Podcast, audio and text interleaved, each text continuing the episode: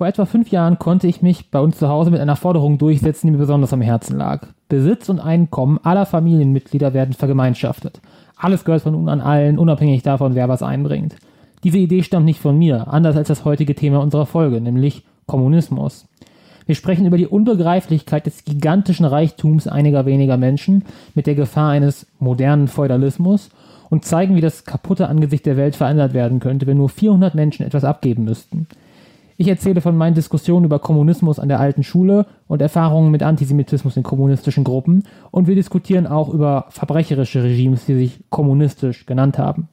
Viel Spaß mit unserer heutigen Episode. Hi und herzlich willkommen zum Radio Rebell, dem Podcast der Wochenendrebellen. Ich bin Mirko, der unwichtigere Teil des Teams und Vater von Jason. Jason ist Autist, Forscher, Klimaaktivist und der konsequenteste Mensch, den ich kenne. In diesem Podcast lerne ich viel von ihm und über ihn. Guten Tag. Die hören mich, den Radiorebellen. Der mittlerweile etwas anders klingt. Hi, ich bin Jason, interessiere mich für Ökologie und Naturwissenschaften, insbesondere Physik. Ich bin jüngster Preisträger des Grimme Online Awards, goldener Blogger und wurde vom Kultusministerium für meine Forschungsarbeit rund um das Chaos ausgezeichnet. Außerdem bin ich sehr bescheiden und werde die Welt zu einem besseren Ort machen. Viel Spaß mit unserem Podcast. Kommunismus ist unser heutiges Thema. Ja.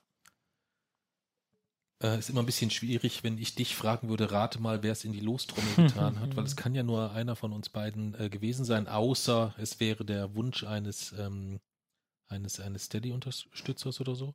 Aber das ist ein Thema, was du in, den, äh, in die Lostrommel geworfen hast. Kannst du dich noch darin, daran erinnern, was für dich der Auslöser war? Ja, wir haben uns ständig darüber gefetzt. Okay, warum? Ähm, ich weiß ehrlich gesagt gar nicht mehr genau warum, aber ähm, es ging so um, grundsätzlich ging es so ums, ums, ums Thema Klima und es war auch eine Zeit, äh, wo es in den Familiensitzungen ja häufiger ein bisschen ruppiger zuging.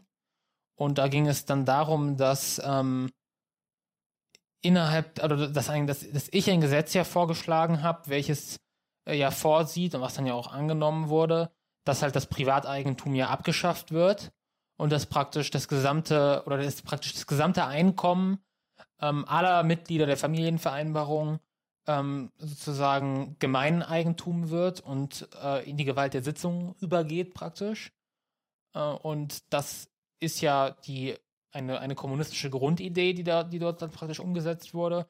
Und in dieser Debatte ähm, haben wir uns ja durchaus auch ziemlich gestritten und das ist dann ja auch schnell, also es ging eigentlich ja los mit diesem konkreten Fall auf unsere Familie bezogen, aber es ging dann ja auch schnell praktisch, ähm, wurde das übertragen, wurde die Diskussion übertragen aufs große Ganze, was denn das richtige System sei und ähm, wie das mit dem auch dann in Bezug aufs Klima, also in Verbindung mit dem Thema Klima, ähm, ob es denn überhaupt möglich sei, dass äh, zum Beispiel die Klimakrise zu stoppen in unserem aktuellen System oder ob es da was Neues bräuchte. Und da waren ja wir, aber vor allem eigentlich ich und Mami, waren recht oft unterschiedlicher Meinung. Äh, in der Schule war es auch so eine Sache, ähm, in einem ähnlichen Zeitpunkt im, im Politikunterricht. Und ja, ich denke, da habe ich es in die Lostrommel geworfen, weil ich gehofft habe, es kommt schnell dran und wir können uns dann nochmal darüber fetzen. Okay. Hat jetzt ein bisschen gedauert. Dann lass uns, bevor wir auf unsere Fetzereien angehen, kurz bei dem Thema äh, Schule bleiben insgesamt. Äh, du hast gerade gesagt, das war auch mit dein Auslöser. Da hat dich gestört die Art und Weise, wie über Kommunismus in der Schule gesprochen wurde. War es unvollständig, fehlerhaft oder äh, war es der Umgang deiner Mitschüler mit dem Thema? Was, was, was hat dich da, äh, was war da das Thema? Ähm, also es waren, es waren verschiedene Dinge. Erstmal war es halt tatsächlich so, dass in meinem, ein, in, ähm, in meinem Eindruck nach die ich mag die, die, eine, sich ein bestimmtes Selbstbewusstsein irgendwie eingestellt hat, das in keiner Weise korreliert zu der Ahnung, die manche Personen eigentlich von dem Thema haben. Also ähm, es gibt dann so, ich sag mal so klassische Formulierungen äh, oder Aussagen, wenn die praktisch gefallen, dann war, ist dadurch ja eigentlich schon klar, dass gar nicht wirklich klar ist, was Kommunismus eigentlich ist oder ähm, wenn einfach wirklich grob falsche, also auch historisch falsche Aussagen getätigt werden, Aussagen, die in keiner Weise irgendwie belegbar sind. Ähm, das stört mich halt immer, egal um welches Thema es geht, ähm, mhm. wenn, wenn okay. sowas passiert. Und ähm, ja, dann war es halt eine, eine, ich sag mal, eine Verklärung des, eine, eine, eine Beschönigung des aktuellen Zustands, des aktuellen Systems, nach dem Motto, ja, ist doch eigentlich alles gut, es hat sich doch alles zum Besseren entwickelt in den letzten Jahrzehnten, es gibt diese Notwendigkeit, gar nicht mehr dieses System zu überdenken. Das finde ich ignorant. Und das waren die beiden Hauptprobleme. Wenn jemand das anerkennt. Aber wenn ich dich da kurz unterbrechen Ja. darf, das würde im Umkehrschluss bedeuten, wenn du beziehst es ja jetzt gar nicht mehr so rein nur auf das Thema Kommunismus, sondern sagst auch, äh, auch im Rahmen der Debatte um über, über unser jetziges System, war es für dich ein Grund, Kommunismus in den Topf zu schmeißen. Ja. Auch wenn es sehr früh vorweggenommen wäre insgesamt, du würdest im Umkehrschluss dafür eintreten, dass du sagst, Kommunismus ist das System, was uns insgesamt weiterbringen würde. Mm, Das, ich glaube, das würde ich so, ich würde es nicht in der Absolutheit sagen. Ich würde definitiv sagen, dass äh, die Ist-Situation zeigt, dass das, was wir aktuell haben, nicht funktioniert. Das ist eine Beobachtung, die wir jetzt treffen können und dass es dort etwas Neues braucht. Und ich würde Kommunismus als eine Möglichkeit sehen. Okay. Ähm, genau, das sind halt die zwei Punkte. Aber das Ding ist, wenn jemand einen besseren Vorschlag ha gehabt hätte oder hatte, dann ist das auch in Ordnung. Dann würde mich das in keiner Weise stören, sondern man, man kann dann darüber diskutieren, was denn anstatt dessen sein soll. Aber was halt nicht geht, ist erstens halt einfach falsche Behauptungen und zweitens ähm, das Problem an sich, also das, das wäre aktuell in dem, was wir jetzt haben, ein Problem liegt. Wenn, man das nicht anerkennt, sehe ich auch wenig gemeinsame Diskussionsgrundlage eigentlich. Okay, verstehe. Zurückzukommen auf den zweiten Anlass, den du erwähnt hattest, das waren äh, Diskussionen im Rahmen der Familiensitzung. Ich erinnere mich an sehr, sehr viele, sehr, sehr heftige, Ja. sehr, sehr äh, ähm, ja, in, lange in Erinnerung bleibende Diskussionen unterschiedlichster Art. Ähm, aber es war für mich, das, um, um das vielleicht auch nochmal einzuordnen, ähm, du musst es halt auch mal versuchen, immer vielleicht aus der Perspektive von Mami oder von mir zu sehen.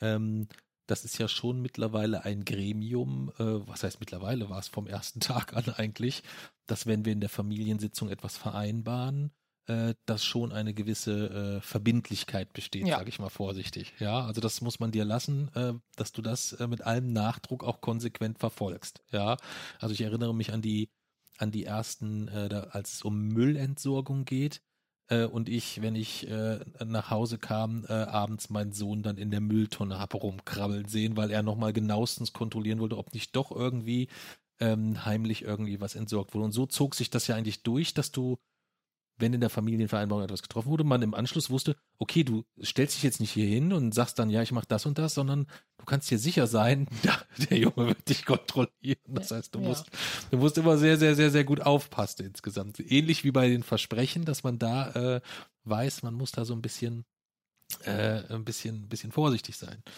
Und äh, im diesem Zuge erinnere ich mich dort an viele, viele, viele, viele, viele Diskussionen ähm, und an meinen Lernprozess, ähm, was eben besagte Problematik angibt und was im Umkehrschluss ja nach außen immer erstmal wirkt. Ähm, boah, krass, die lassen sich von ihrem zwölfjährigen Sohn oder zehnjährigen Sohn oder neunjährigen Sohn sagen, was sie zu tun und zu lassen haben insgesamt. So wirkt es, so ist es ja, nicht, Ja, sondern wir nein. haben, aber, du- aber du weißt, äh, du weißt, wie oft wir solche Situationen haben und äh, wie missverständlich äh, oder wie, zu wie viel Missverständnissen das in der Vergangenheit ähm, immer und immer wieder geführt hat. Äh, Ja. Auch im Familienkreise zum Teil insgesamt. Aber das klingt ja so, als müsste ich, also als könnte ich so per, per Dekret alles machen, was ich wollte. Nein, das, sagen, das, das meine nein, das meine ich. Du hast äh, jeweils argumentativ überzeugt, hast genau. gesagt, wir müssen jetzt diesen Schritt gehen aus den und den Gründen. Und so. wenn nicht drei von vier Leuten zustimmen, passiert gar nichts.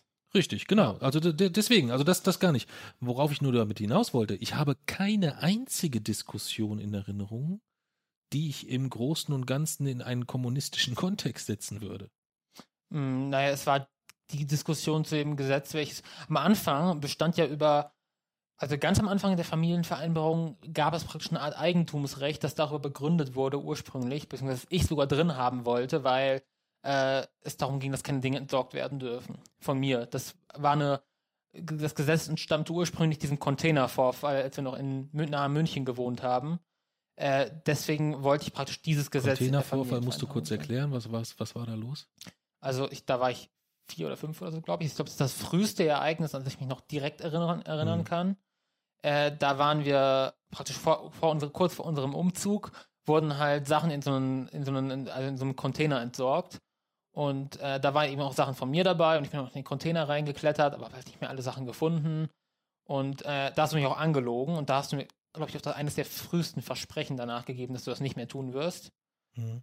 Äh, ja, und darauf, auf die, das war halt, ich glaube, das war schon Traum, Trauma und deswegen hat darauf dann äh, in der Familienvereinbarung wollte ich halt das, wollte ich halt drin haben, dass praktisch Dinge, die mir gehören, also damit so mein Spielzeug und meine Sachen und so halt, dass ich darüber verfügen darf. Mhm. Richtig. Das stand dort ursprünglich drin und ähm, das wollte ich dann aber irgendwann wiederum raushaben aus der Familienvereinbarung, zumindest in der Form, weil äh, ich die Sorge hatte, dass es die, also dass es nicht, dass es nicht vereinbar ist, dass dieser praktisch dieses Eigentumsrecht nicht vereinbar ist mit demokratischen Verhältnissen, weil wenn du und Mami ja über einen über den absoluten Großteil praktisch der finanziellen Mittel verfügt, ähm, dann kann das natürlich, also dann kann das zu, zu demokratischen Problemen führen, äh, wenn ihr zum Beispiel ähm, das als Druckmittel verwendet. Und damit meine ich nicht mal irgendwie, man, man macht es praktisch so richtig gemein und fies, sondern es, es ist dann ja auch passiert zum Beispiel, dass ähm, man sagen kann, zum Beispiel, wenn, wenn du das und das jetzt machst, dann kriegst du etwas nicht, dann, keine Ahnung, äh, Mhm. halt eine bestimmte Strafe, die, die halt dann darin bestimmt ist, dass, dass ich irgendwas nicht mehr bekomme. Und das ist natürlich nicht mehr demokratisch und nicht mehr gleichberechtigt. Das heißt, obwohl wir auf dem Papier praktisch das freie Recht auf Selbstbestimmung hatten, sah ich halt die Gefahr, niemand von euch hat das je wirklich offensiv genutzt, aber ich sah zumindest theoretisch die Gefahr, ähm, dass, wenn es mal darauf ankommen könnte, dass wir dann in so einer Art Kapitaldiktatur sind. Sprich, dass einfach dadurch, dass du und Mami die, den Großteil der finanziellen Mittel habt, dass ich de facto kaum noch was tun kann, beziehungsweise dass wenn ich dann praktisch auf mein Recht auf dem Papier beharre, dass sich das für mich, mich nicht mehr lohnt, weil ich dann halt äh, praktisch sanktioniert werde, indem ich bestimmte Sachen nicht mehr bekomme. Mhm. Das war, war die Gefahr, die ich hier gesehen habe und deswegen wollte ich das Gesetz ja raushaben. Und da haben wir in der Familienvereinbarung dann ja beschlossen, dass praktisch das, unser, das gesamte äh, Einkommen der Familie enteignet wird und äh, somit in die, in die Gewalt der Sitzung überführt werden muss. Mhm. Und äh, da gab es dann ja auch eine Zustimmung für. Und das, diese, praktisch diese Enteignung, also diese, diese Lösung von dem, praktisch von dem, ja, wirklich sehr internalisierten Gedanken, ich verdiene praktisch Geld, also habe ich irgendwie, ist damit zumindest irgendwie ein Anrecht verbunden, darüber zu bestimmen. Mhm. Diese Verbindung im Kopf, die muss halt getrennt werden Mhm. dass mit, mit, mit einem Verdienst praktisch keinerlei Lo Entlohnung einhergeht, sondern dass es einfach äh, praktisch ein Dienst für die Gemeinschaft ist, äh, den man natürlich irgendwann zurückbekommt, nämlich dann, wenn ich älter bin und ihr noch älter seid, aber dass das nicht die Motivation ist, es praktisch zu tun natürlich. Mhm. Äh, das war ja praktisch der entscheidende Schritt und diese, diese Enteignung ist ja auch äh, in der Theorie der erste Schritt in kommunistischen Gesellschaften. Ja, ähm, ja gut. Dann ist es vielleicht wirklich eine Sache des, des wie immer oder wie, wie sehr, sehr häufig äh, zwischen uns beiden, eine Sache der Perspektive. Ähm, ich hatte damals für mich ganz individuell für diese Situation erstmal entschieden und habe da noch nicht den großen kommunistischen Fahrplan dahinter gesehen, ehrlich gesagt. Aber ähm, äh, gut, dass wir den Bogen da auf jeden Fall so hingekriegt haben. Okay, das heißt, das war tatsächlich der Auslöser. Das ist aber dann schon, wenn du das so beschreibst, schon auch ein Weilchen her, ne? Ja. Das war recht in der Anfangsphase der Familienvereinbarung. Ich glaube, das Gesetz war 2017. 2017. Was, elf? Ja. Okay. Okay. Und ähm, wie ist äh, ähm, das Thema Kommunismus in der Schule behandelt worden? Also im, äh, im Politikunterricht selbst halt recht neutral. Wir haben halt verschiedene Quellen dazu studiert. Äh, sowohl die, also ursprünglich kommunistische Quellen, äh, als auch ja, halt so Sachbuchtexte und halt Gegenpositionen des Liberalismus zum Beispiel. Und haben dann darüber aber diskutiert und zwar recht offen diskutiert. Ähm, sprich, eigentlich konnten sich alle melden und so sagen, was sie wollen. Ähm, und da sah es halt nicht so gut aus für mich, so was die Mehrheitsverhältnisse, sage ich mal, angeht. Mhm. Ähm, Heißt, du warst völlig allein auf deiner Position oder? Neben meiner Lehrerin. Meine Lehrerin war dem Ganzen tatsächlich auch nicht abgeneigt. Ja. Aber die war natürlich zu gewisser Neutralität irgendwie verpflichtet. Also ja, klar. man nicht komplett neutral, aber sie, es ist klar, dass sie natürlich jetzt nicht allzu offensiv irgendwie in eine, in eine auf eine Richtung pochen darf. Mhm. Äh, das heißt, es war tatsächlich manchmal so, dass ich der Einzige war, aber trotzdem hatte ich so ungefähr 50 Prozent der Redezeit. Das heißt, es Mhm. hat sich wieder ein bisschen ausgeglichen. Vielleicht war es sogar gut, weil dann konnte ich praktisch mehr sagen.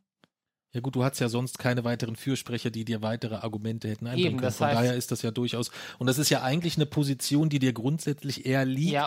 äh, bevor du feine Details einer Argumentationslinie mit anderen abstimmen musst. Das Ja. behagt dir nicht, ne? Hm. Ja, vor allem passiert dann halt, wenn andere auf meiner Seite argumentieren und sie argumentieren scheiße, muss ich dann erstmal wieder praktisch, wenn ich dran bin, mich irgendwie das wieder gerade biegen so ein bisschen und Ja. schauen, dass ich jetzt nicht praktisch dar- darüber kritisiert werden kann, dass ich, dass ich so gemeinsam damit wahrgenommen werde und dann kriege ich diese Kritik zurück. Ja. Das muss ich dann erstmal verhindern, indem ich das praktisch treffe und ja. das ist scheiße. Deswegen Ja. eigentlich sogar ganz gut, wenn man so, man hat praktisch so dialogmäßig, also immer einen Beitrag von jeder Seite abwechseln und ich bin der Einzige auf meiner Seite. Das ist eigentlich echt eine gute Mhm. Position. Okay. Ja. Die dich auch nicht in eine, in eine, in ein gewisses Gefühl der Unsicherheit bringt, weil du sagst, hm, hier sind 30 Leute in der Klasse und 29 haben da eine komplett andere Position als ich. Das müsste doch rein statistisch auch gegebenenfalls bedeuten, man sollte sich dieser Meinung sehr, sehr, sehr, sehr genau anhören und sich sehr, sehr persönlich auch gründlich hinterfragen, oder nicht? Ja, ich höre mir dann auch sehr genau an, was sie zu sagen haben. Aber bei mir ist es immer so, wenn irgendjemand erstmal irgendwas sagt, hat es null Gewicht. Null. Nur dadurch, dass, dass irgendwer irgendwas äußert, das interessiert mich nicht. Es geht einzig und allein um den Inhalt des Gesagten. Wenn der mich überzeugen ist, wenn der einen Punkt hat, dann habe ich absolut null Eitelkeit, mich zu korrigieren oder von meiner Meinung abzuweichen. Aber ich sehe überhaupt keinen Grund, von meiner Meinung abzuweichen, nur weil eine überwältigende Mehrheit irgendetwas sagt, wo ich inhaltlich nicht zustimmen kann. Mhm. Ähm, Okay. Ja, Ja, guter, guter Punkt. Guter Punkt, danke. ähm, genau. Und deswegen, der, das waren halt ähm, ein Großteil wirklich solche Punkte, wo ich, wo ich inhaltlich nicht zustimme. Es gab dann, also es gab natürlich, was es an meiner alten Schule ja leider äh, gab, war halt dieser, ja, praktisch Antikommunismus wirklich aus der st- stramm rechten Ecke, also der halt dann einherging mit Stigmatisierung von Obdachlosen irgendwie als schädlich für die Gesellschaft und sowas. Das ist halt der, das extreme, das extreme Beispiel, ähm, dass halt einige der Meinung waren, es hätten dann bestimmte Menschen äh, einfach schlicht nicht verdient genug zum Leben zu haben dass das dann ihr Problem ist. Äh, und dass, wenn man sich dass man dann selbst sch- schuld dran ist, dass man verhungert und so, das ist halt, das war natürlich nicht die Mehrheit der Kritik, aber das war praktisch der äußerste Rand der Kritik. Ja. Ähm, Eine Kritik, die du jetzt aus in, in, in der Häufigkeit dann in deiner heutigen Klasse bei derselben Diskussion definitiv Niemanden. nicht hättest. Da wärst du wahrscheinlich auch nicht alleine in der Position gewesen. nein. Mhm. Mhm. Okay. Eher, eher umgekehrt dann, glaube ich, tatsächlich. Mhm, okay. Ähm, das war halt, äh, war, war immer ein Fokus. Ähm, dann gab es diejenigen, die, das war ein erstaunlich großer Teil, die irgendwie nicht wirklich, also die nicht, wo man gemerkt hat, die haben nicht wirklich irgendwie eine feste Meinung oder so, oder die lassen sich, die hören sich alles so an und lassen sich dann praktisch vielleicht auch beeinflussen. Mm, Die aber irgendwie dann abgeschreckt waren durch Assoziationen, die das Wort so mitgebracht hat. Also mhm. da f- fällt dann so ähm, Sowjetunion oder Maoismus oder DDR oder sowas und ähm, was ich dann ja auch nachvollziehen kann, wenn man, wenn, wenn das die Dinge sind, die man mit einem Wort verbindet, dann fände ich das auch scheiße. Mhm. Ähm, genau, deswegen war das noch eine Gruppe praktisch.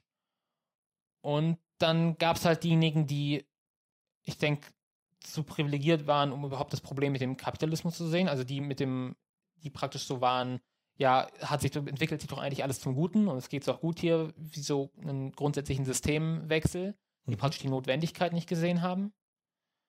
Ähm, und dann gab es halt diejenigen, die meinten, das sei halt eine, sei eine positive Idee, also die grundsätzlich das Problem gesehen haben und die auch gesagt haben, es ist, die Theorie ist einwandfrei, die ist, es ist eine gute Idee, aber die halt meinten, es sei sinnlos, darüber nachzudenken oder dem zu, dem zu verfolgen, weil es unrealistisch sei oder utopisch oder Mhm. ähm, nicht eintreten könne. Okay. Okay, kann ich, kann ich, äh, kann ich nachvollziehen. Es gäbe sogar vielleicht eine, eine Position, mit der ich mich so grob anfreunden könnte. Welche? Letztere.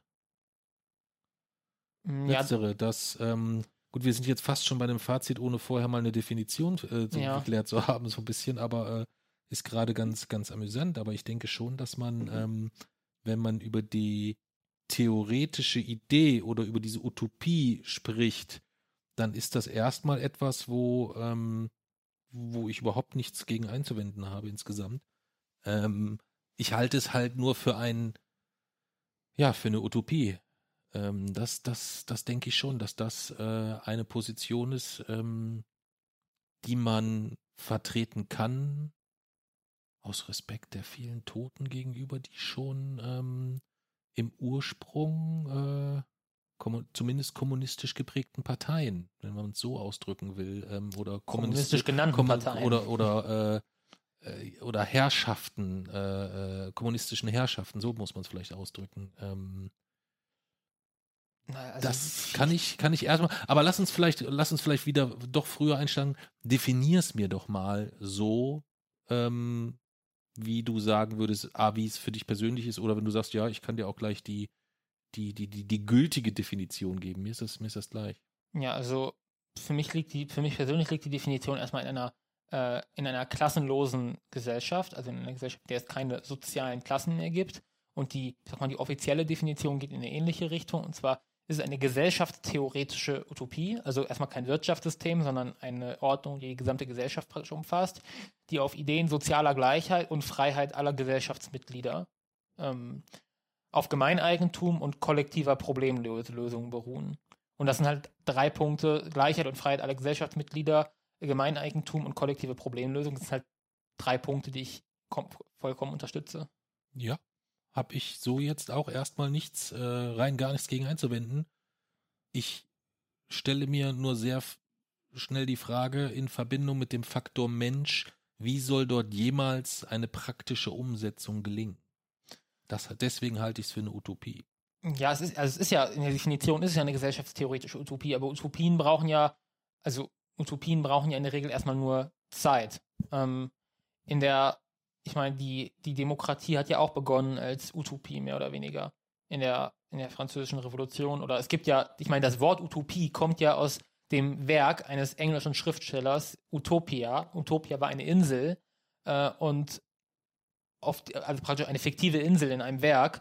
Und auf dieser Insel Utopia äh, war zum Beispiel die Todesstrafe abgeschafft oder äh, Meinungsfreiheit war, war erlaubt oder Meinungsfreiheit war grundsätzlich gegeben und ähm, die Herrscher wurden gewählt. Also das war eine Utopie. Das war diese Insel Utopia und Utopia heißt so viel wie Nichtort, also ein Ort, den es praktisch nicht gibt. Und der, man, man findet es überall in diesem Werk, der Fluss, der durch Utopia fließt, hieß übersetzt so viel wie ohne Wasser. Und das Ganze war praktisch als ein Ort konzipiert, der nicht existiert. Ähm, und heute ist es halt, ist, ist ja das, was auf dieser fiktiven Insel Utopia herrscht, würden wir heute wahrscheinlich nicht mehr als Demokratie durchgehen lassen. Ähm, also Utopien können ja durchaus wahr werden und Kommunismus ist ja dort verfasst praktisch als ein Ideal, also nicht als etwas, was man praktisch von heute auf morgen erreicht, sondern als, als etwas, wonach man sich praktisch richtet, was man als die Perfektion ansieht und dem man sich versucht anzunähern. Mhm.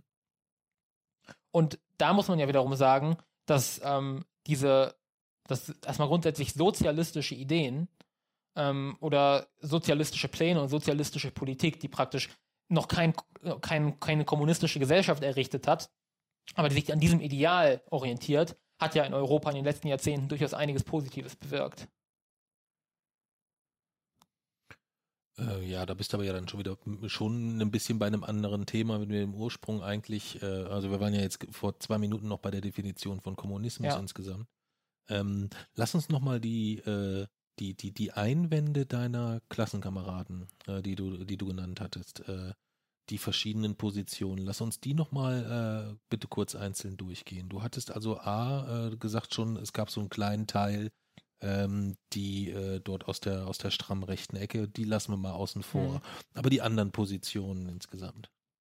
Ja, also diejenigen halt, die sich auf, ähm, vor allem so historische Beispiele, angeblich historische Beispiele berufen haben, Ja. die diese Se- Assoziation mit den realsozialistischen Systemen des 20. Jahrhunderts hatten und davon erstmal abgeschreckt waren. Okay, aber du sagst jetzt ähm, an, angeblich kommunistischen Ja. Systemen insgesamt. Ähm, würdest du demnach abstreiten, dass es Kommunismus in der Historie äh, äh, politisch gab oder, oder wie, wie, wie darf ich das verstehen? Ähm, Kommunismus im Sinne der, unserer Definition, die wir aufgestellt haben, gab es definitiv noch nicht, allein schon deshalb, weil Kommunismus staatenlos ist. Also wir haben, es kann keinen kommunistischen Staat geben. Mhm. Äh, was es gab, sind, ist der sogenannte Realsozialismus oder halt die real existierender Sozialismus, äh, der wiederum schon nur eine Entfremdung von Sozialismus ist. Sozialismus ist die Vorstufe zum Kommunismus und dieser Realsozialismus war schon wieder eine gute weite Ecke weg vom Sozialismus.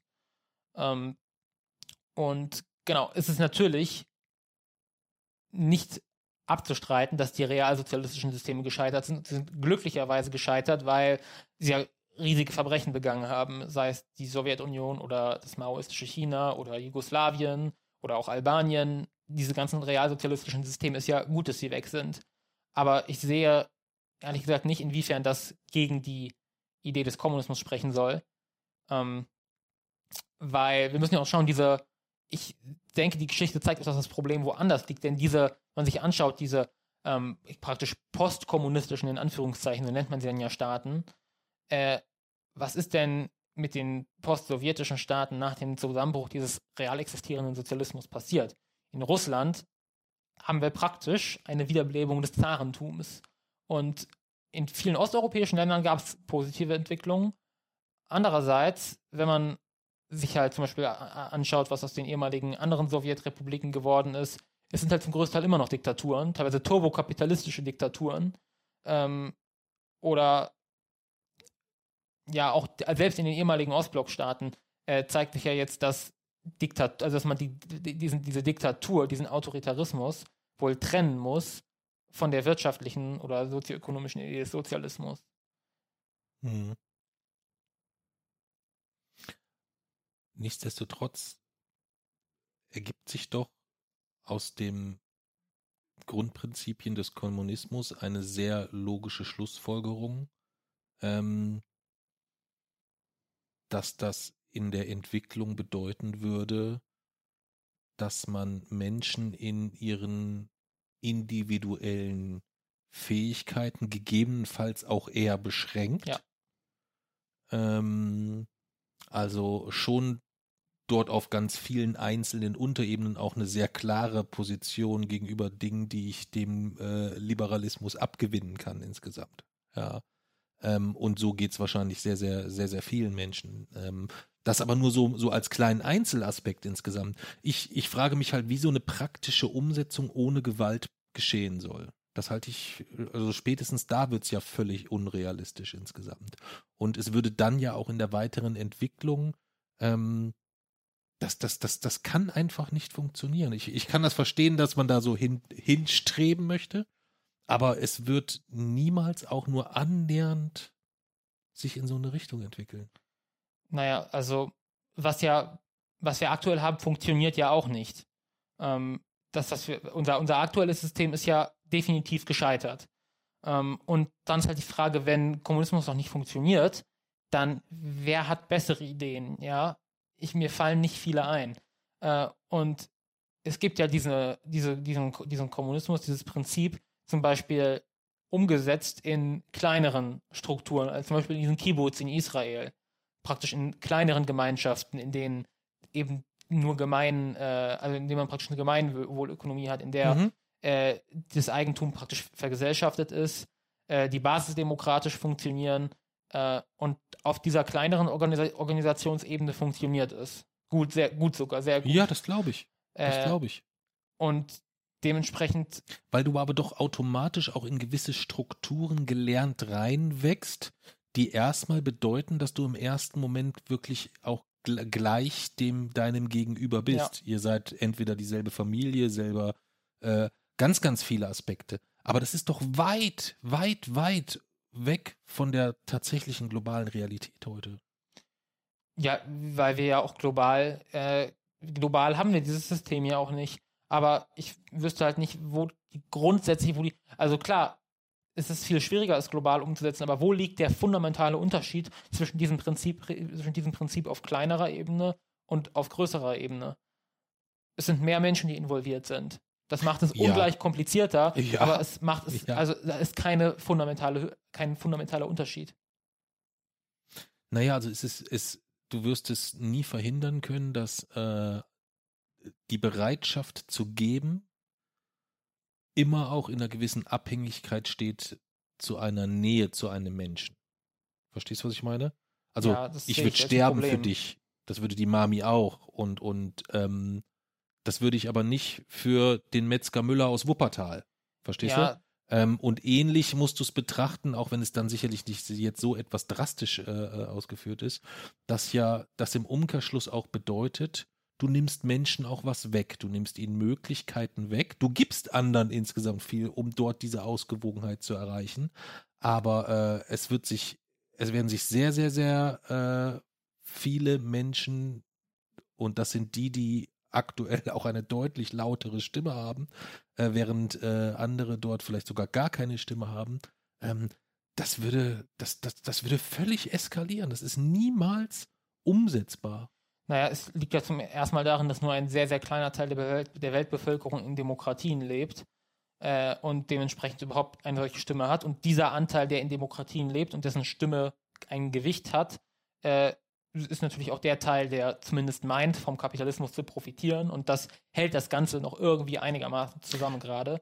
Abs Jason, absolut, darum, darum geht es mir gar nicht. aber- Das, ich, ich, ich, ich stimme dir ja auch zu, dass ich den äh, hinsichtlich des jetzigen Systems und, und ich glaube aber, dass wir vielleicht auch in einer, in einer Situation sind, wo sich eine, eine, äh, eine globale Lage hinsichtlich ihrer Rahmenbedingungen so drastisch in so einer ähm, wahnsinnigen Geschwindigkeit verändert, wo sich automatisch ähm, vermutlich sowieso kein globaler Ansatz so schnell finden wird, sondern sich etwas entwickeln wird zu etwas, was wir vielleicht heute noch gar nicht mehr bezeichnen können. Aber es wird nicht zurückkehren zu alten Sys politischen Systemen und erst recht nicht zu welchen, die so viele äh, Menschenleben gekostet haben. Ja, der, das System selbst hat ja noch keine Menschenleben Ja, gekostet. aber du weißt, du, ähm, du Äh, weißt, wie ich es meine.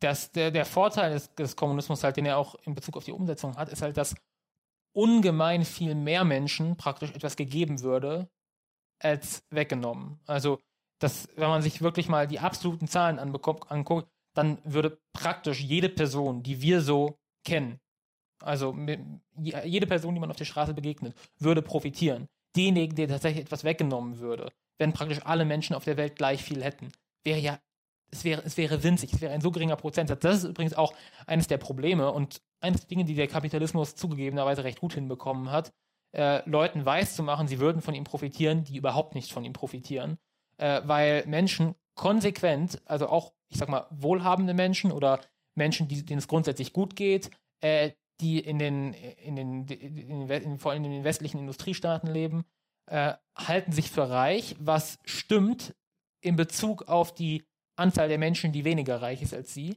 aber sie unterschätzen maßlos, und das liegt allein schon an, einfach an der mathematischen Un Ungreifbarkeit dieser Zahlen, sie schätz unterschätzen maßlos, wie viel immer noch zwischen ihnen und den wirklich, wirklich reichen Menschen liegt. Ähm, ich meine, selbst praktisch so, ich sag mal, so Superstars, die halt ein paar hundert Millionen haben, unterschätzen, wie groß der Unterschied ist zwischen ihnen und den wirklich, wirklich Superreichen. Ähm, es gibt dort so eine, so eine, ähm, so eine Website, wo Reichtum mal maßstabsgetreu dargestellt wird. Ein Pixel entsprechen dann 1000 US-Dollar und es werden verschiedene Vermögen mal maßstabs, maßstabsgetreu dargestellt und für das Vermögen der halt der reichsten 400 Amerikaner, man scrollt und scrollt und scrollt. Ein Pixel sind 1000 US-Dollar und man scrollt stundenlang und kommt praktisch nicht zu irgendeinem Ende. Es geht immer, immer weiter. Und es wird dann halt auch gezeigt, so es wird, es, man hat dann praktisch so einen riesigen Balken, wo man stundenlang scrollen kann. Und dann hat man irgendwie so ein einmal ein Zentimeter großes Quadrat, das dann das gesamte Geld zeigt, das wir in unserem Leben je verdienen werden. Mhm. Ähm, und es wird halt auch gezeigt, was man praktisch mit was für einem Teilstück dieser Menge machen könnte, alles. Okay. Ähm, Ist angekommen, Maßstab, die, die Webseite solltest du vielleicht dann in Ja. die, äh, in die, äh, in die Beschreibung mit reinpacken. genau. Ähm, also, dass der, dass das ein Thema ist, das ist, das, Und, das ist, ähm, habe ich verstanden. Da wird dann halt zum Beispiel gezeigt, was man praktisch mit welchen Teilmengen machen könnte. Ähm, also wir reden von 400 Menschen in Amerika, in den USA. Äh, die besitzen 3,2 Billionen US-Dollar. Und es wird gezeigt, was man mit, damit machen kann. Mit 6% von diesem Geld, das 400 Menschen gehört, könnte man alle Menschen der Welt gegen Corona impfen. Mit 3% davon könnte man Malaria ausrotten. Mit 5,3% davon könnte man alle US-AmerikanerInnen aus der Armut holen. Mit 7,5% davon könnte man sauberes Trinkwasser für die gesamte Weltbevölkerung ähm, zugänglich machen. Sprich, wir könnten die gesamte menschliche Zivilisation, die Welt sehe völlig anders aus. Wir könnten die gesamte menschliche Zivilisation transformieren, indem wir 400 Menschen Unannehmlichkeiten bereiten, die danach alle noch Milliardäre wären. Und das kann es beim besten Willen nicht sein. Das kann nicht das System sein, das wir für richtig achten. Da muss irgendwas neu. In diesen Menschen muss das Geld weggenommen werden. Und wie gesagt, wir reden von 400 Menschen. Ähm, und wenn wir dann praktisch davon reden, dieses System muss ja irgendwie praktisch gewaltfrei hergestellt werden, dann sind praktisch Zwangsmaßnahmen gegen 400 Menschen doch nichts, absolut gar nichts gegen die Gewalt gegen Milliarden Menschen, die jeden Tag auf dem Planeten stattfindet. Also da sehe ich null Verhältnismäßigkeit.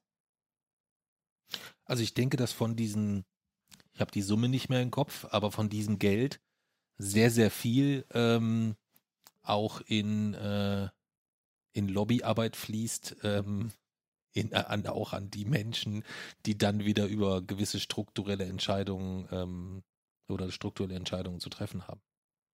Genau, aber dadurch, da, nur dadurch halten sie sich ja praktisch, sie nutzen letztlich ihr Geld, um, Ja, aber ich meine, das, es das, also das, aber das macht's ja, das macht's ja noch unrealistischer insgesamt. ja, aber es kann doch Mir nicht geht's ja immer so ein bisschen darum, ich verstehe das total und Ja. auch, auch dafür tagtäglich zu kämpfen, sich dafür einzusetzen, daran zu glauben, dass man sich dem einfach immer Stück für Stück einfach nähert, dass das auch eine, eine Form von, von, äh, von ein Stückchen mehr Gerechtigkeit ist. Aber ähm, so als, als, als definiertes Ziel ist es so ähm, halt etwas, wo gewisse Physi für mich schon fast physikalisch unverrückbare Hürden herrschen. ja, man, man kann ja nicht, man kann bei diesen Zuständen ja nicht resignieren. Man kann ja nicht resignieren einfach und sagen, ja, es ist gegen die menschliche Natur, es klappt nicht. Wenn wir 400 Menschen ein bisschen was wegnehmen müssten, die danach immer noch Milliardäre wären, um die Welt so fundamental zu verändern, äh, das, da kann man dann nicht einfach sagen, ja, klappt halt nicht, wir resignieren, sondern selbst wenn es un unwahrscheinlich ist, dass, dass sich dort in nächster Zeit etwas tut, irgendetwas muss man ja tun. Und ich meine, oft ist es ja eben so, dass sich Utopie, Utopien dann erst, erst wahr werden, ich sag mal Jahrzehnte oder Jahrhunderte, nachdem sie gedacht wurden. Ähm, und das Problem diesmal ist halt, dass wir die Zeit ja schlicht nicht haben. Also, wenn sich dieses System, wie, wie wir es jetzt haben, sich noch für einige Jahrzehnte bewährt, in Anführungszeichen, und bewährt heißt, es erhält sich selbst. Denn dafür ist Kapitalismus ausgeredet. Kapital, der Kapitalismus funktioniert in dem Sinne ja schon. Er tut das, was er tun soll. Er erfüllt seine Funktion, sich selbst in irgendeiner Form aufrechtzuerhalten. Ziel des Kapitalismus ist ja nicht, dass es den Menschen gut geht, sondern Ziel des Kapitalismus ist, dass es den Menschen nicht schlecht genug geht, damit sie sich gegen ihn auflehnen. Und das schafft er ja irgendwie noch. Ähm, darauf ist das System ausgerichtet und da in die Richtung funktioniert es. Ähm, aber wenn sich das noch so einige Jahrzehnte hält, dann müssen wir ja nicht mehr über irgendwelche künftigen gesellschaftlichen Ordnungen sprechen, sondern werden wir in einer postapokalyptischen Welt leben, äh, in der wir letztlich zurückfallen in eine Ordnung der, ich sag mal, der Nationalstaaten, die um Wasser und äh, Raum zum Leben und zum Anbauen von Nahrungsmitteln kämpfen. Und ich weiß nicht, ich weiß nicht, wie es funktionieren soll. Ich sehe ehrlich gesagt, das Einzige, was ich für noch unrealistischer halte als äh, eine Rückkehr des, ich sag mal, eine Rückkehr in Anführungszeichen sozialistischer Ideen oder gar erstmals Kommunismus, ist, wie wir mit Kapitalismus die Klimakrise lösen sollen. Ich habe absolut keinen Ansatz, wie das Ja, du kannst soll. jetzt mittlerweile der, äh, wenigstens unterscheiden zwischen, du willst die Grünen für grünen Kapitalismus oder äh, kannst dich aber hinsichtlich Ja. in Deutschland zumindest äh, in, entscheiden, wie du es wie du's gerne hättest. Ich, ich verstehe dein Grundproblem, aber ich glaube halt, ähm, Also ich würde dir nicht, nicht komplett zustimmen, dass das System äh, hinsichtlich des, äh, des entscheidenden Punktes für, für das Thema Kapitalismus, ich glaube schon, dass auch wir alle so westliches Mitteleuropa mittlerweile so extrem konsumgetrieben sind auf einem Maßstab, dass wir so wahnsinnig viele Selbstverständlichkeiten auch ähm, als, als, als, als gegeben, als unverrückbar gegeben ansehen insgesamt. Und da wird jeder Millimeter der dort zur Diskussion noch gestellt werden würde. Guck mal, was jetzt für ein Aufruhr ist wegen Kriegen in der Welt, wenn dann das und das teurer wird oder was, was, was, was das auslöst insgesamt an Reaktionen und, und was das bedeutet für eine politische Entwicklung, wenn du dich in Europa insgesamt dann auch umschaust, was da so pass was da so passiert. Ich halte das für einfach unter den gegebenen Maßstäben, wie der Mensch im Normalfall halt einfach so ist und tickt, für völlig ausgeschlossen, dass wir aus dem Thema Kapitalismus rauskommen. Dann kommen wir hier gar nicht mehr raus, weil, wie gesagt, ich, ich sehe ein, die Wahrscheinlichkeit ist nicht besonders hoch. Aber ich schätze halt die Wahrscheinlichkeit, dass wir mit Kapitalismus es schaffen, die menschliche Zivilisation zu erhalten, für noch geringer ein, weil ich keinen Weg sehe. Und weil selbst wenn ich irgendeinen theoretischen Weg sehen würde, wir ja aktuell sehen, dass es nicht funktioniert. Ich meine, es ist ja eigentlich für den Großteil bereits zu spät. Und da hat der Kapitalismus offenbar versagt. Wenn jetzt irgendwer eine Idee hat, wie man den Kapitalismus bitte so modifizieren kann, dass es funktioniert und dass äh, wir einen Klimakollaps verhindern können, dann sollen sie es doch bitte tun. Aber aktuell äh, ist, ist ja nicht zu leugnen, dass der absolute Großteil der Welt, äh, der Weltbevölkerung in kapitalistischen Staaten lebt und die Klimakrise nicht in den Griff bekommen wird und es voraussichtlich wir es auch nicht schaffen werden. Und wie gesagt, selbst wenn ich jetzt irgendwie hätte, aber es geht ja hier mit der äh, mit einer CO2-Abgabe und in der, in der in der Höhe und so kann man das durch Marktmechanismen machen. Es passiert ja nicht. Also offenbar enthält der Kapitalismus irgendwelche Mechanismen, äh, sei es Korruption oder Lobbyismus oder sonstiges, was mögliche theoretische Lösungen innerhalb des Kapitalismus für die Klimakrise sehr effizient verhindert, weil es für die Unternehmen einfach ja. äh, nachteilhaft ist. So, das heißt, ich sehe nicht, wie man das brechen soll.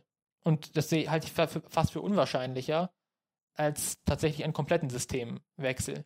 Und dann muss man halt den vielversprechenden Weg, sage ich mal, gehen, auch wenn beide Wege unwahrscheinlich sind, einzutre einzutreten. Hm. Und das, ich meine, es ist ja nicht mal besonders unlogisch.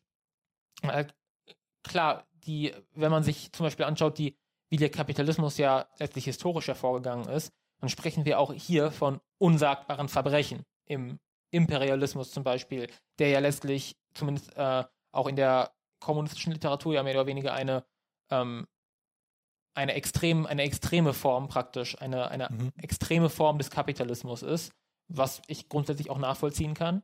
Und auch hier haben wir massive Verbrechen. Ähm, und das, was wir heute haben, ist natürlich nicht mehr vergleichbar mit dem historischen Imperialismus. Aber der Zustand praktisch, der aktuell auf der Welt ist, ist ja immer noch in großen Teilen ein verbrecherischer.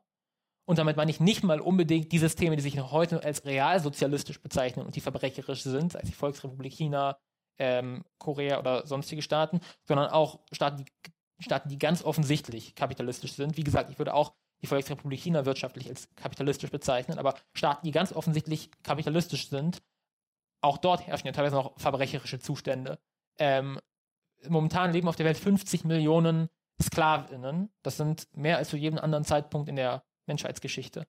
Natürlich muss man sich die, den Anteil in der Weltbevölkerung anschauen. Der war in der Vergangenheit schon deutlich höher. Aber die absolute Anzahl der Menschen, die in Sklaverei leben, ist heute höher als zu jedem anderen Zeitpunkt in der Menschheitsgeschichte. Ähm, da kann also auch nicht von einer Verbesserung durch den Kapitalismus die Rede sein. Der Kapitalismus hält offenbar nichts aus, weil bei jeder klitzekleinen Krise müssen die Menschen künstlich animiert werden, unnötiges Zeug zu kaufen, durch Subventionen oder sonstige Sachen. Und okay. wenn die Menschen das nicht mehr tun, bricht sofort alles zusammen. Also wirklich resilient scheint der Kapitalismus auch nicht zu sein.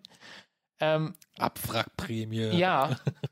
ähm, und ja, okay. ohne, den, ohne den Staat, der reguliert, wäre der Kapitalismus anscheinend ziemlich schnell im Arsch, weil es den Leuten schlecht ginge und sie dann, also eine andere Motivation sehe ich dort ja nicht, wieso man solche, äh, ich meine, man, man, man tut sowas ja nicht aus äh, praktisch gutem Willen, sondern man tut es, wenn man die Leute ja praktisch in Anführungszeichen ruhig, ruhig stellt auch dadurch.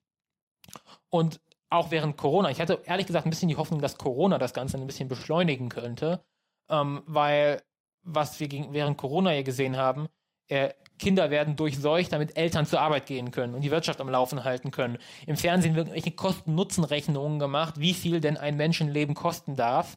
Und äh, Leute sterben irgendwie auf den Krankenhausfluren, während Privatkliniken leer sind, in Portugal oder so. Und da habe ich halt gedacht, okay, das könnte ja, also ich meine, wenn es so offensichtlich ist und wenn plötzlich die Leute, den Leuten gesagt wird, ihr sterbt jetzt mal für die Wirtschaft, dass das dann vielleicht irgendwie, keine Ahnung, dazu führen könnte vielleicht, dass man das noch schneller überdenkt oder dass sich auch, dass wir auch ein bisschen aus diesem Individualismus rauskommen und die Menschen vielleicht dadurch, durch so ein offensichtliches Beispiel wie eine Pandemie, zu verstehen, dass äh, wir, dass unser Handeln praktisch zusammenhängt und dass es nicht funktioniert, dass alle Menschen mehr oder weniger das tun, was sie wollen, weil es auch immer Konsequenzen für andere hat und dass es normal ist in einer Gesellschaft, in einer demokratischen Gesellschaft, dass man die Freiheit der Menschen einschränkt, die individuelle Freiheit der Menschen einschränkt, sie in ihren Grundrechten auch mal beschränkt um andere Rechte wiederum zu erhalten, dass das ein komplett normaler Prozess ist und kein kommunistisches Teufelzeug. Das hätte ich vielleicht auch gedacht, dass das so ein bisschen herausgestellt wird durch die Pandemie. Ja, hat nicht geklappt. Aber ich kann mir dennoch nach wie vor vorstellen, dass wir irgendwann äh, an einen Punkt kommen, an dem es, an dem es einfach für niemanden mehr zu übersehen ist. Und um ehrlich zu sein, hätte ich in Vergangenheit hätte ich gedacht, der Punkt wäre zu, wäre, zu, wäre zu diesem Zeitpunkt jetzt schon erreicht. Aber es, es zeigt sich ja jetzt schon auf jeden Fall, dass der, sag, praktisch der Rückhalt für den Kapitalismus sinkt. Und dass offener auch über Alternativen ja nachgedacht wird und formuliert wird. Und ich, wie gesagt, ich, ich kann mir vorstellen, dass das Ganze nicht ewig ist, weil solche, ich sag mal, solche Übergänge von gesellschaftlichen Systemen gab es ja schon. Wir hatten praktisch die Urgesellschaft der Menschen eigentlich in der, in der Steinzeit. Und dann hatten wir natürlich die Bildung von Staaten, die ja begonnen hat auf dem fruchtbaren Halbmond, wo sich Besitzverhältnisse ergeben haben. Menschen, die, ich sag mal, die Kupferminen kontrollieren und ähm, äh, die Bronzeproduktion und äh, genau, die dann angefangen haben zu domestizieren und praktisch über Produktionsmittel verfügen. Das hat sich dann entwickelt zu Sklavenhaltergesellschaften. Dann kam der Feudalismus und dann ja mehr oder weniger der Kapitalismus. Und ich wüsste nicht, wieso das jetzt praktisch die letzte Stufe sein sollte. Ich meine, es gab ja schon Menschen, die das behauptet haben. Es gab ja diese Idee vom Ende der Geschichte, dass praktisch mit dem Zusammenfall, mit dem Zusammenbruch der Sowjetunion ähm, alle globalen Gegensätze aufgelöst seien und der äh, die liberale Demokratie mit dem Kapitalismus habe sich, habe sich als die ähm, finale letzte Stufe der Menschheitsgeschichte praktisch bewährt und damit sei ähm, die Geschichte sozusagen beendet und ähm, es käme jetzt nur noch, wäre nur noch eine Frage der Zeit, dass alle Staaten auf der Welt sich zu diesem System hinwenden und auch das ist ja offenbar nicht passiert. Also das, auch das war ja ein, ein Fehler, das zu wecken. Gut, man muss dann leider, leider sagen, dass das, was praktisch als Alternative kam, nur noch schlimmer war. Aber diese Idee praktisch, dass die Geschichte jetzt vorbei ist, halte ich halt für definitiv falsch, denn dafür ist einfach, ich meine, wir haben ja gerade über den Zustand der Welt gesprochen, wie sie gerade ist. Das kann ja nicht ernsthaft das Ende sein. Also so kann das ja nicht enden. Das ist da noch viel zu viele Widersprüche und Gegensätzlichkeiten. Und im Gegenteil, es gibt so eine Grafik, die ich mal gesehen habe, ähm, wo verglichen wird die Einkommensverteilung in Frankreich 1789 und die Ein Einkommensverteilung in den USA heute. Und darunter so, ich mag es, wenn Grafiken einen Hint geben weil praktisch die Einkommensverteilung kurz vor Beginn der Französischen Revolution den der Einkommensverteilung in den heutigen USA wirklich, also wenn man diese Balken sich anschaut, ist exakt dieselbe Form. Und das kann ja nicht das Ende sein. Die Menschen sind ja nicht, sie können ja nicht einfach resignieren und damit zufrieden sein. Und selbst in solchen historischen Phasen, wo das mal der Fall war, irgendwie diese Biedermeier-Phase zum Beispiel, wo man so gesagt hat, ähm, man zieht sich ins Privatleben zurück, man resigniert, weil das System ist zu repressiv und man kann nicht dagegen vorgehen dann hat das für eine Zeit lang gehalten. Aber irgendwann ist, haben sich solche Systeme mit zu großen, mit, mit zu großen Widersprüchen, inneren Widersprüchen immer aufgelöst. Und das wird irgendwann, wird es auch beim Kapitalismus der Fall sein. Ich habe nur Angst, dass es zu spät sein wird. und dass dementsprechend das, was danach kommt, schlimmer sein wird. Okay. Wollen wir zurückkommen? Ähm, also ich habe, ich kann das total nachvollziehen. Ich, ich wehre mich noch so ein bisschen gegen diese, äh, gegen diese, auch wenn du es wirklich immer dann gut hintergründig erklärst, aber äh, dieses teils dann doch idealisierende in Verbindung mit den, weil wo ich nicht mit dir ganz übereinstimme, so diese Argumentation, naja, wir haben ja noch nie richtig Kommunismus versucht, so nach dem Motto. Die halte ich halt für schwierig, weil auf dem Weg zu diesem Ziel wäre es immer so, dass es ohne Gewalt nicht gehen würde oder nicht funktionieren würde. Es würde immer zu, zu Gewalt oder zu oder zu, äh, und das, das sind ja die, die, die, die Beispiele, sei es äh, äh, auch, auch, auch Kuba oder irgendwie sowas, das sind alles Beispiele, entweder äh, der völlig, völlige ökonomische Zusammenbruch, das wäre natürlich noch eine Gefahr vielleicht. Ja, das wäre nicht eine Gefahr, das wäre ein möglicher Weg dahin. ja, ich meine auch äh, in der, in der, in, innerhalb des Wegs, dass dann der ökonomische Zusammenbruch kommt, äh, meine ich eigentlich eher, dass das auch eine, eine, eine Möglichkeit besteht, weiß ich nicht.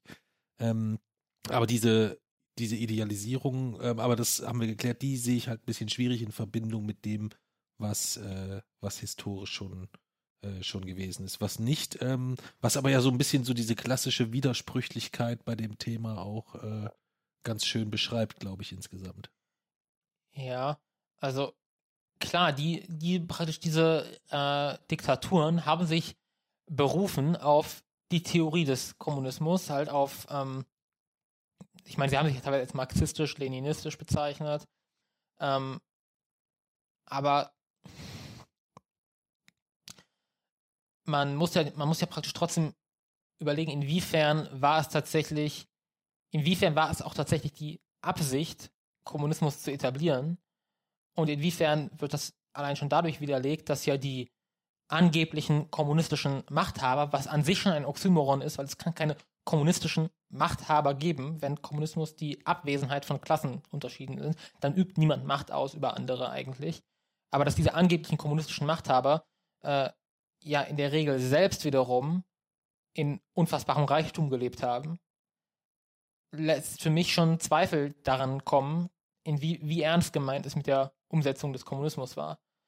Ähm, und dass praktisch Gewalt eingesetzt wurde, stimmt in den historischen Beispielen, also jetzt zur Errichtung, nicht praktisch später ähm, in den praktisch in den Systemen selbst, wo es natürlich auch zu Gewalt kam, aber jetzt erstmal praktisch bei der Errichtung dieser Systeme wurde Gewalt eingesetzt, aber zum Großteil ja auch gegen andere gewalttätige Systeme. Also in Russland zum Beispiel der russischen Revolution wurde beseitigt die Diktatur der Zaren mit einer gewaltsamen Revolution.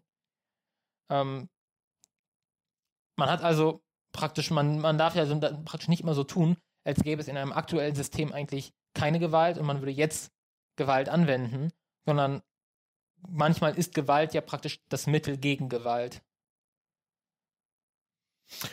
kann ich, wie gesagt, alles, alles, alles nachvollziehen. Ich weiß, äh, wenn wir innerhalb des Themas für sich bleiben, kann ich es auch, äh, kann ich auch, ich glaube, ich würde sagen, mindestens 95 Prozent dessen, was du heute gesagt hast, einfach eins zu eins unterschreiben.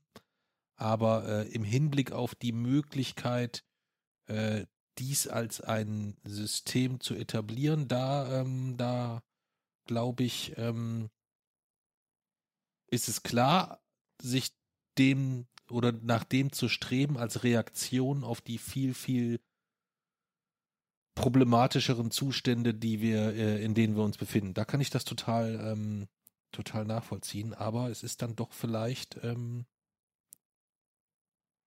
ja, ein Irrweg.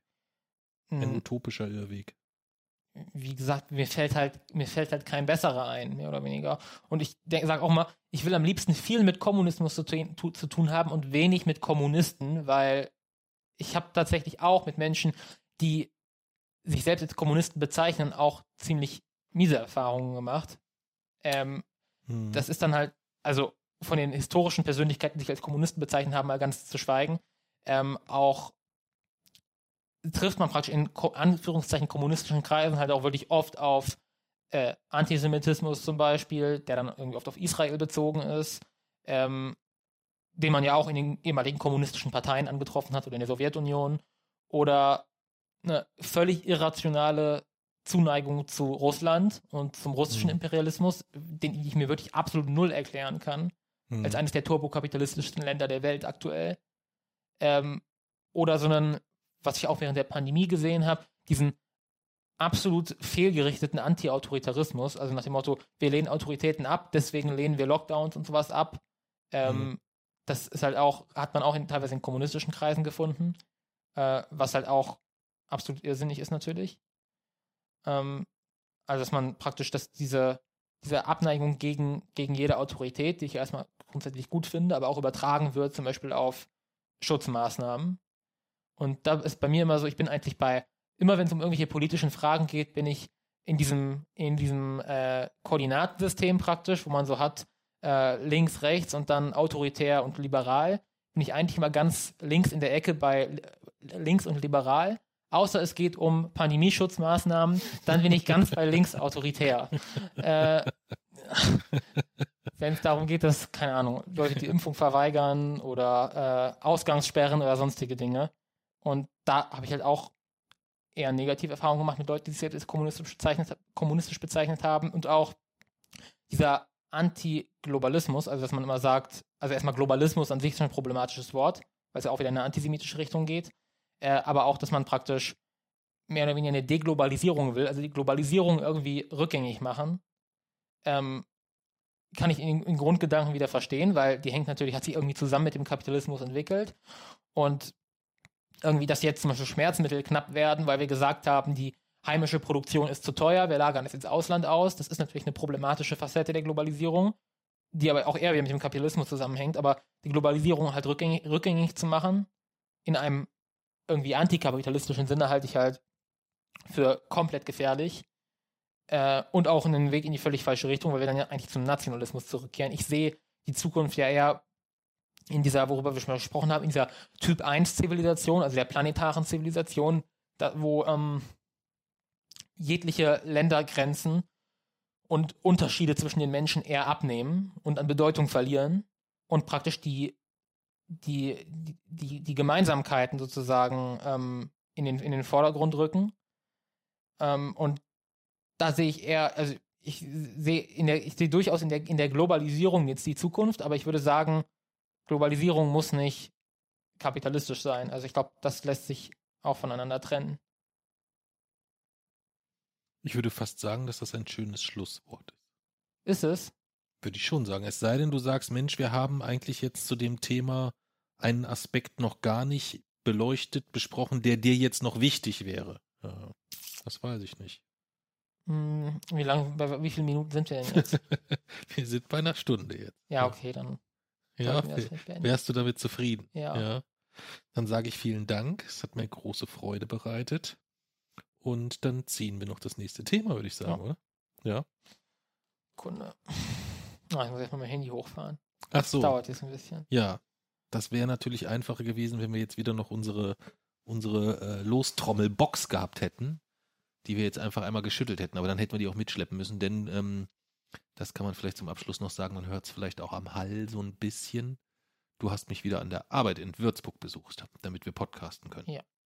Es ist schon sehr spät abends, ähm, aber es wäre sonst auch in dieser Woche mal wieder nicht anders gegangen. Und äh, das heißt, die Tatsache, dass wir unser Versprechen halten, dass wir jetzt so zumindest so grob äh, wöchentlich aufzeichnen, klappt schon. Wöchentlich veröffentlichen noch nicht so richtig. Dem wollen wir uns jetzt auch nähern.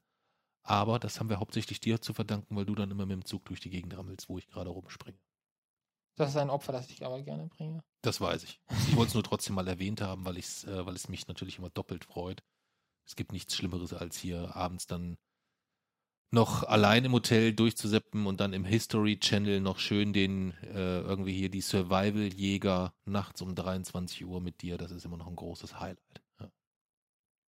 Okay, ich glaube, ich bin soweit. Du bist soweit. So, dann los mal aus, was das nächste Thema ist. Ich hoffe, es ist mal vielleicht ein etwas entspannenderes. Filme und Serien. Filme und Serien. Okay. Hatten wir das schon mal? Nee, oder? Nee, haben wir das so allgemein gehalten? Jo. Oh, Filme und Serien in einer Folge, das ist aber schwer. Ich, ich meine, wir hatten irgendwann mal darüber gesprochen, wie, wie wir das machen wollen. Ich, ich glaube, Film, war, war Film und Serien nicht das los, wo wir gesagt haben, wir, wir legen es rein und immer, wenn, wenn wir es praktisch, wir lassen es drin und immer, wenn wir es ziehen, sprechen wir über einen. Oh, so war es, glaube ich. So war es, glaube ich, dass wir über einen Film oder eine Serie sprechen. Ja. Das könnte sein. Aber das ist wiederum ein bisschen wenig. Oder würdet ihr einen Nein. Film einfangen, über den du eine Stunde sprechen Ja. kannst? Welcher? Theoretisch über alle, glaube ich. ja, Okay, du könntest mit mir über Sharknado eine Ja. Stunde sprechen. definitiv. Echt? Ja, Du könntest mit mir eine Stunde sprechen über Pippi in Takatuka-Land. bestimmt. Echt? Ja. Okay. Ähm, ja, können wir uns ja noch überlegen. Also Filme und Serien ist auf jeden Fall das nächste Thema. Sehr schön. Das ist auch etwas weniger schwierig äh, und äh, nicht so nicht so dünnes Eis, ja, wie äh, wie unser heutiges Thema.